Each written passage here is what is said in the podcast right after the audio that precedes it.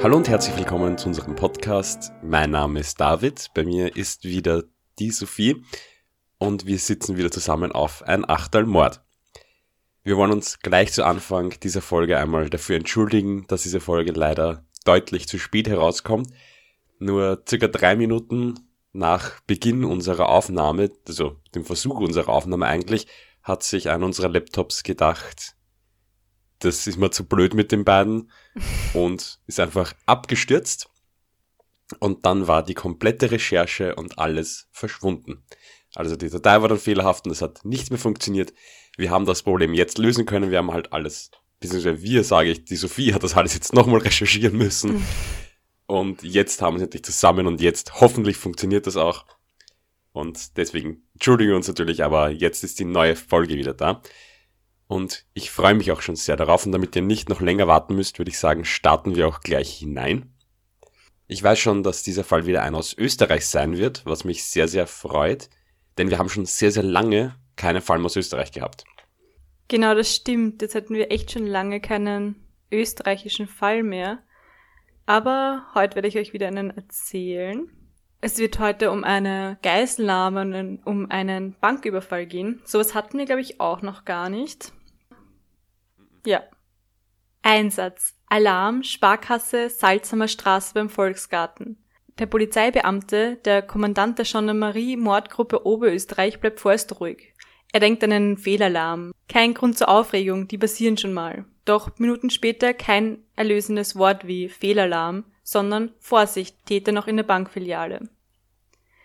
Am 28. April 1978 um 8.20 Uhr betritt ein mit einem Revolver und Gewehr bewaffneter, maskierter Mann die Sparkassenfiliale.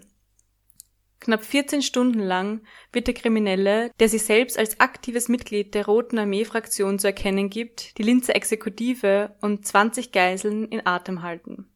Für alle, die nicht wissen, was die Rote Armee-Fraktion ist, das ist eine oder war eine linksextremistische terroristische Vereinigung in der Bundesrepublik Deutschland. Und als Mitglied genau dieser hat er sich eben gesehen. Ich glaube, diese Rote Armee-Fraktion ist in den 1966ern entstanden. Wenn ich mich richtig erinnere, also zehn Jahre später circa spielt sich jetzt unsere Geschichte ab. Ja, genau, also die ähm, Rote Armee-Fraktion, die hat sie gegeben bis knapp vor 2000. Ich glaube 98 hat die aufgehört. Die ist eh ganz bekannt dann auch geworden, eben durch die von ihr verübten Morde. Und das ist auch diese Namen, die dann bekannt worden sind, die waren vor allem Bader Meinhof. Da gibt es auch einige Filme drüber und so. Ganz, ganz interessante Geschichte. Wollte ich auch schon mal für einen Fall nehmen. Aber ist bisher noch nicht dazu gekommen. Vielleicht kommt es ja mal, dass wir über die RF reden. Um 8.45 Uhr, also 25 Minuten nach der Alarmauslösung, ist das gesamte Gebäude umstellt. Die erste Forderung des Räubers ist ein Gespräch mit dem, mit dem früheren Innenminister Erwin Lang. Da der aber nicht so schnell ans Telefon zu bekommen war, wurde er bis dahin abgelenkt und hingehalten. Bald wusste man den Namen des Entführers. Er war Walter Walser, und man fand sogar heraus, dass er bereits Monate zuvor eine Bank, ein Bankschließfach in dieser Filiale eröffnet hat. Und im Zuge dieser Eröffnung wurde ihm natürlich alles erklärt. Also er wusste über die Gegebenheiten im Schalterbereich Bescheid. Er wusste auch, wie es im Keller ausschaut und bei den Tresoren und eben auch bei den Schließfächern. Bald wurde ein 20-jähriger Bankkassier, also der da gerade gearbeitet hat und jetzt Geisel war, zum verlängerten Arm des Räubers. Er sprach für ihn, beziehungsweise er musste für ihn sprechen und er führte auch die Verhandlungen mit der Polizei. Zwischen dem Täter und dem Opfer baute sich eine Art Beziehung auf. Ähm, als es zum Beispiel mal den Polizisten gelang, in die Bank zu kommen und dort die Verhandlungen aufzunehmen und einfach mal mit dem, mit dem Täter zu sprechen, kam sogar von dem, von dem 20-jährigen Kassier die ähm, die Antwort darauf, verschwinden Sie, sonst, sonst wird noch ein Geisel sterben. Auf der anderen Seite schaffte er es aber auch, dass der Täter bald schon ein paar Geiseln freilässt. Während man sich außerhalb der Bank Sorgen um den Verbleib der Geiseln machte, wurden drinnen sämtliche Barbestände der Bank zusammengetragen. Alle mussten mithelfen. In Summe wurden rund 4,1 Millionen Schilling, also circa 298.000 Euro zusammengetragen. Bald darauf kam auch schon die nächste Forderung. Schwarze Tücher mit jeweils drei Metern Durchmesser, 100 Meter Perlon- oder Nylonschnur von drei Millimetern Stärke sowie einen Rucksack. Alles musste innerhalb von 90 Minuten besorgt werden. Trotz zeitlicher Verzögerung wurde das gewünschte Material geliefert. Es wurden ebenso auch noch Erfrischungen, also Wasser für die Geiseln geliefert. Der Täter selber trank davon aber nie irgendwas. Er soll immer nur an seinem Wasserglas genippt haben, weil er, weil er befürchtet hat, dass man da irgendwas in das Getränk beigemischt hat, also Schlafmitteln oder so. Eigentlich eh berechtigte Angst. Mhm. Ich habe gehört, dass es öfter vorkommen soll, dass die Täter das nicht essen wollen. Mhm. Aber normalerweise mischt die Polizei, soweit ich weiß, mich nichts hinein, weil die Angst zu groß ist, dass einer von den, einer von den Geiseln mhm. auch davon ähm, an Schaden tragen könnte oder so. Genau, man weiß ja nicht, was so ein Schlafmittel anrichtet. Kommt auf die Person an, vielleicht hat die irgendwelche Vorerkrankungen oder so, wo, wo da irgendwie ein Schaden dann entstehen könnte. Aber genau. sonst eigentlich gute Idee von der Polizei. Voll. Zwei Bankangestellten mussten nun am Filialboden aus den gelieferten Tüchern unter der Anleitung des Räubers 23 Zentimeter große Löcher schneiden, sodass ein Umhang entstand. Währenddessen ähm, hatte die Polizei schon längst, also längere Zeit nichts mehr von den Geiselnehmern gehört. Alle Verhandlungsversuche wurden abgelehnt. Als man dann endlich den Innenminister ins Telefon ähm, bekam, ließ Walser eben über sein Sprachrohr, über diesen 20-jährigen Angestellten, ähm, mitteilen, dass er nur übers Radio mit ihm reden werde, und dass er Sprengstoff mit in die Filiale genommen hat und auch gewillt ist, diese zu zünden, sollte es zu irgendwelchen Komplikationen kommen. Natürlich begannen jetzt bange Momente und Stunden, aber desto länger der Nachmittag dauerte, desto mehr Geiseln wurden immer wieder freigelassen. Also man merkte es, es geht ähm, Täter überhaupt nicht darum, jetzt Geiseln wirklich zu töten, sondern einfach wirklich nur um das, um das Geld. Bis 21 Uhr gab er dann sämtliche Geisel, Geiseln frei alle bis auf sein Sprachrohr, den 20-jährigen Kassier und einen 31-jährigen Kollegen. Mit diesen beiden Geiseln wollte er nun die Flucht antreten. Der geforderte Fluchtwagen, ein Fiat 124, musste ein paar Straßen weiter der Bankfiliale geparkt werden. Was der Sinn dahinter ist, dass dieses Auto so weit weg von der Bank geparkt werden musste, weiß man nicht, was da, warum das so sein soll. Mhm. Und natürlich auch die zwei Geiseln machten sich nun Sorgen, wie denn die Flucht ausschauen werde, aber Walser soll ihnen gesagt haben, wir von der RAF haben ein System entwickelt, wie wir da rauskommen. Sie werden sehen. Dann um 21.45 Uhr ging es los. Der Eingangsbereich der Bank war von aufgestellten Scheinwerfern taghell erleuchtet. Draußen hatten sich bereits Mengen an Schaulustigen gebildet und es soll sogar eine richtige Volksfeststimmung geherrscht haben, wo ich mir denke, das ist auch wieder irgendwie klar, dass das nein, natürlich ein Magnet für Schaulustige ist. Wenn jetzt passiert mal was und da denken sich viele, jetzt gehe ich da mal hinzuschauen. Eigentlich mhm. schlimm, aber Voll. eh classic, Die Türe öffnet sich und die beiden Bankangestellten traten zögernd heraus. Nicht schießen, riefen sie immer wieder. Nicht schießen, wir sind verkabelt und tragen einen Zünder um den Hals. Der Täter, wie sich später herausstellte, brachte sämtliche Sprengstoffutensilien in einen Rucksack mit in die Bank. Unter diesen schwarzen Umhängen, die sie vorhin schneidern, also schneidern, ausschneiden haben müssen, trugen die beiden Geiseln jetzt eineinhalb Meter lange Explosions- und Feuerleitzündschnüre, ähm, also wie Leinen um den Hals gewickelt. Genau, und die beiden waren mit so einem aufgeklemmten, Spre mit einer aufgeklemmten Sprengkapsel versehen. Als die drei sich jetzt dieser menschenleeren Straße in Richtung Fluchtwagen begaben, trat plötzlich ein gezielter Schuss auf den Täter, der wirklich die Stille der Nacht zerriss. Also es waren alle natürlich bang, die Schaulustigen und die Polizisten.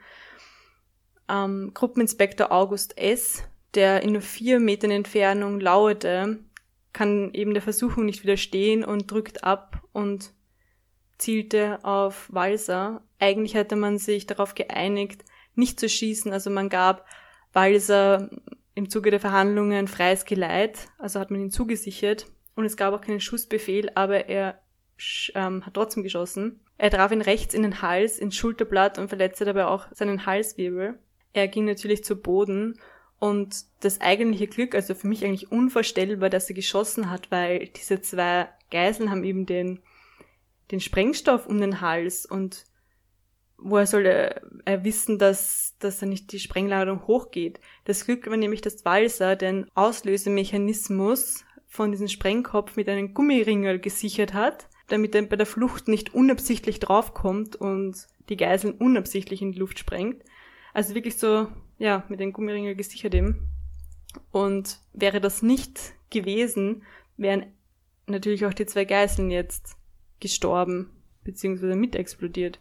Das ist urverrückt. Also es war dieses kleine Gummiringel. Ja, mit einem Gummiringel. Sehr sicher.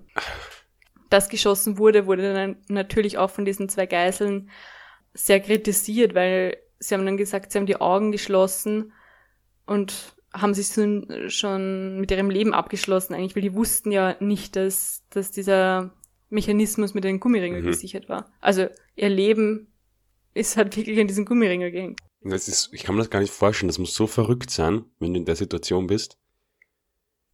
Das ist. Ja. Ich finde, ich kann das auch gar nicht so rüberbringen, wie das jetzt für die, für die zwei sein hat müssen. Die waren wie an Leinen gekettet und haben einfach einen Sprengstoff um den Hals gehabt. Das ist. Also. Voll verrückt. Das ja, kann man, das, das kann man sich gar nicht vorstellen, vor allem eben, wie du gesagt hast, das mit dem, dass die schon so in ihrem Kopf mit ihrem Leben abgeschlossen haben weil sie ihn vielleicht gar nicht hm. glaubt hätten, dass sie rauskommt. Das ist so eine verrückte Vorstellung. Ja. Nach dem Schuss wird gejubelt, als hätte jemand ein Tor geschossen.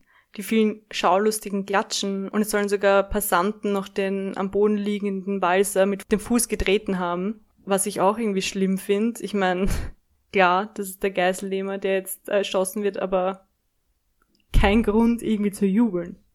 Na, auf gar keinen Fall was ich auch schlimm finde, die zwei Angestellten werden sofort von Fotografen aufgefordert, für Aufnahmen zu posieren, während sie noch die Sprengladung um ihren Hals haben. Noch nicht mhm. ist irgendwas gesichert, der Zündmechanismus ist immer noch, baumelt an einer Schnur mit den Gummiringeln und sie müssen für Fotos lachen oder für Fotos posieren. Auch der Spreng, also auch diese, diese Fesseln, dieser Sprengstoffgürtel wird nicht von, von Sprengstoff-Sachverständigen runtergenommen, sondern von einfachen Feuerwehrmännern und Polizisten. Also man hat da nicht mal auf irgendwelche Experten gewartet. Ich habe die ganze Zeit irgendwie das Gefühl, dass das alles irgendwie nicht so super ernst genommen wird anscheinend. Mhm. Ähm, später im Rettungsauto erzählte dann dieser 20-Jährige, dass er dann eben das erste Mal nach diesen 13 Stunden dass alles von ihm abgefallen ist. Also er hat gesagt, ich habe auf der ganzen Fahrt geheult wie ein Schlosshund. Das hat einfach alles raus müssen. Am Tag nach dem Überfall, ein Samstag, fährt der 20-Jährige wie alle anderen Kollegen, die damals betroffen waren, wieder zurück in die Bank. Später bekommt er von der Geschäftsleitung fünf Tage Sonderurlaub und 500 Schilling, also 360 Euro Bonus als Dank und Anerkennung. Immerhin. Ähm, mhm. Der Täter, der da erschossen wurde, überlebte den Schuss. Er war aber danach äh, querschnittsgelähmt, weil der Schuss eben seine, seine Halswirbelsäule durchbohrte. Er wurde dann eben nach, nach einem Kranken, Krankenhausaufenthalt verurteilt und im Gefängnis nahm er sich sein Leben. Also er lebt nicht mehr. Mhm. Ähm, Vermutlich, weil er eben mit diesen Folgen der Querschnittslähmung nicht mehr leben wollte. Er war sonst auch kein Unbekannter bei der Polizei, also man kannte ihn als Einbrecher. Zum Schluss soll er eine 18-jährige Freundin gehabt haben, die er irgendwie bespaßen wollte, also deswegen brauchte er irgendwie jetzt noch, am, noch Geld. Und was ich auch mhm. interessant fand, im Gefängnis bekam er sogar viele Fanpost von vielen Frauen, die anscheinend von ihm fasziniert waren. Wahrscheinlich war er auch gut aussehend. Wir haben das ja schon öfters gehabt, dass das Täter im Gefängnis dann Fanpost geschrieben bekommen. Genau, aber für ihn ging's eben trotzdem tödlich aus. Was ich dir noch fragen wollte, Mhm. er war jetzt aber kein tatsächliches Mitglied von der RAF, oder? Also, ich habe jetzt nichts herausgefunden, ob er ein offizielles Mitglied war. Er hat sich halt als eines betitelt. Es hat ja eigentlich eh nichts jetzt für die Geschichte damit zu tun, aber er hat das anscheinend, ihm war das wichtig, dass man das weiß. Und er hat auch diese, diese, diesen Mechanismus, den er den, den Geiseln um den Hals gegeben hat, dieser Sprengstoff, wie ein Sprengstoffgürtel als RAF-Gürtel oder als RAF-Leine betitelt. Ich habe dazu aber nichts gefunden. Ich, Mhm. Aber wie du gesagt hast, er hat das ja gemacht, irgendwie um seinen, irgendwie seinen, seinen Luxus zu finanzieren, oder? Also, es war jetzt nicht irgendwie, dass das Geld, das er da wollte, jetzt an die RAF gegangen wäre. Nein, das, das glaube ich nicht. Dazu habe ich nichts gelesen und es war auch jetzt, glaube ich, nichts, ähm, kein politischer Hintergrund oder so. Mhm. Ich meine, er wollte mit dem Innenminister sprechen. Ich habe jetzt nicht, also nichts gefunden, was er dort mit ihm besprochen hat. Er hat ja auch nicht selber geredet, sondern immer nur mit diesen, also über diesen 20-jährigen Kassier. Mhm. Also ich glaube, das, ich glaube nicht, dass er das jetzt für die RAF gemacht hat. Aber warum er sich dann extra das, das betont hat, dass er Anhänger von dem ist, weiß ich nicht. Aber stimmt Okay. eigentlich. Ja. Hm, okay. Ich finde das voll interessant, weil, also diese ganze Geisel-Thematik, weil das hatten wir natürlich noch nicht und das finde ich einerseits natürlich für die Geiseln eine ganz schlimme Vorstellung und es ist irgendwie auch etwas, das, ich weiß nicht wieso, aber so Geiselnamen kommen irgendwie ganz häufig auch in Film und Fernsehen und so vor. Mhm. Weil es extrem spannend noch zum Aufbearbeiten ist, ja. Voll. Also ich glaube, es gibt in ganz, ganz vielen Fernsehen, auch bei den Simpsons oder so, gibt es ja eine Folge, wo bei einem Banküberfall die Marge dann im, als Geisel in der Bankfiliale. Es ist auch irgendwie so typisch, dass ihm so eine Geiselnahme in einer Bankfiliale Ja. ist. Auch in diesen ganzen Superheldenfilmen kommt es vor, dass immer eine Geiselnahme in der Bank stattfindet und der Superheld muss sie dort retten, weil es ihm so eine ganz verrückte Idee ist. Ja. Auch zum Beispiel jetzt die Haus des Geldes, die Serie Genau, von genau. Netflix, die ist so Ja. Ja. durch die Decke geschossen ist, die alle geschaut haben, wo Das auch stimmt. das im Prinzip die Thematik ist. Wo Das auch diese stimmt. Beziehung dann zwischen Täter, Opfer und das Ganze, weil das einfach so eine voll interessante Sache ist. Ja, genau, dazu will ich dann eh noch kurz kommen, weil die Chance, dass du an einer Geiselnahme beteiligt bist, sinkt. Also ich habe jetzt nur eine Statistik von Deutschland gefunden. 2019 gab es 33 Fälle von Geiselnahmen. Das war in den 80er Jahren noch ganz anders. Ich weiß, habe jetzt leider keine Zahlen, aber es ist auf jeden Fall extrem gesunken. Ich, Mhm. ja, ganz allgemein mal, also die Geiselnahme grenzt sich auch von der Entführung ab, was irgendwie eh klar ist. Bei der Entführung weiß man nicht Bescheid, wo der Entführte ist oder der, den da die Freiheit entzogen wird. Und bei der Geiselnahme ist ja gerade das Ziel, dass die Behörden wissen, okay, da ist jetzt eine Geiselnahme und die Geiselnahme ist immer ja Zweck zum Ziel. Wie wir jetzt sehen, ähm, Mhm. oder wie es meistens ist, ähm, wegen Geld in einer Bankfiliale. Mhm. Oder wegen, wegen, ja, eigentlich meistens wegen Geld, dass man die Person freikauft oder so. Voll. Um Geld. Da geht es eigentlich immer, stimmt, es geht eigentlich immer fast um Geld bei diesen Ja. Dingen. Also bei einer, ich weiß nicht, bei Entführung glaube ich aber auch um dasselbe. Ein sehr großes Phänomen, was man bei unserem Fall auch ein bisschen sieht. Ich will jetzt nicht sagen, dass das groß ausgeprägt war, aber ein bisschen ist das Stockholm-Syndrom, Mhm. das bei Geiselnahmen entsteht.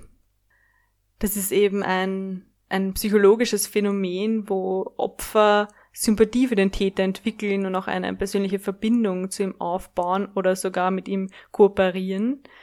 Ja, weil da meistens einfach der Geiselnehmer eine Bezugsperson ist. Und auch in unserem Fall hatten wir das, die Aussage von diesem 20-jährigen Kassier, dass sie zeitweise mehr Angst hatten von der Polizei als vom, vom Geiselnehmer.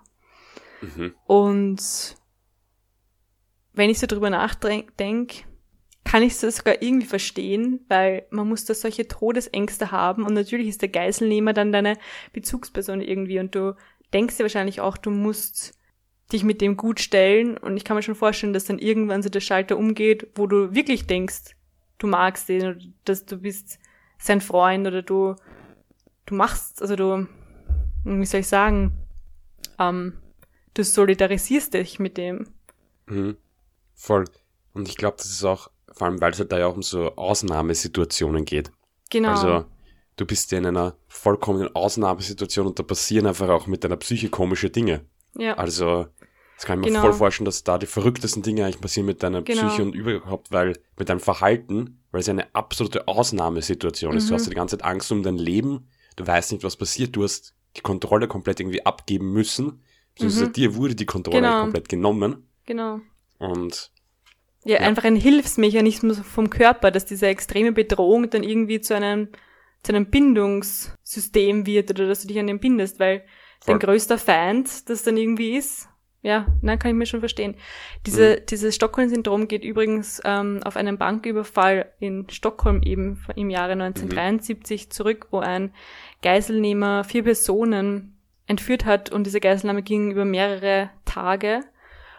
Ähm, Mhm. Übrigens, was ich da auch interessant finde, die haben, also die Polizei hat diese, diese Geiselnahme aufgelöst, indem sie vom Dach der Bank ein Loch gebohrt haben, wo sie zunächst eine Kamera eingeführt haben, dass sie mal schauen können, was da drinnen so los ist, und danach da Gas eingeführt haben. Also mhm. ich weiß nicht, was für ein Gas, aber dass natürlich vielleicht alle einschlafen, was, ne, Ja. was auch eine Szene bei House of Cards war, falls du dich erinnern kannst. Äh, House of Cards, sage ich. Bei Haus des Geldes. Mhm. Voll. Aber dazu wollte ich mir noch was sagen, weil Mhm. das weiß ich nämlich, das ist ähm, eine ganz bekannte Geiselnahme aus dem Jahr 2002. Mhm. Ähm, in, am Moskauer Theater war das. Mhm. Und da weiß ich, da sind über 100 Menschen gestorben. Mhm. Das war eine Geiselnahme, da waren, glaube ich, 800 Leute oder was, waren Mhm. dort in dem Theater.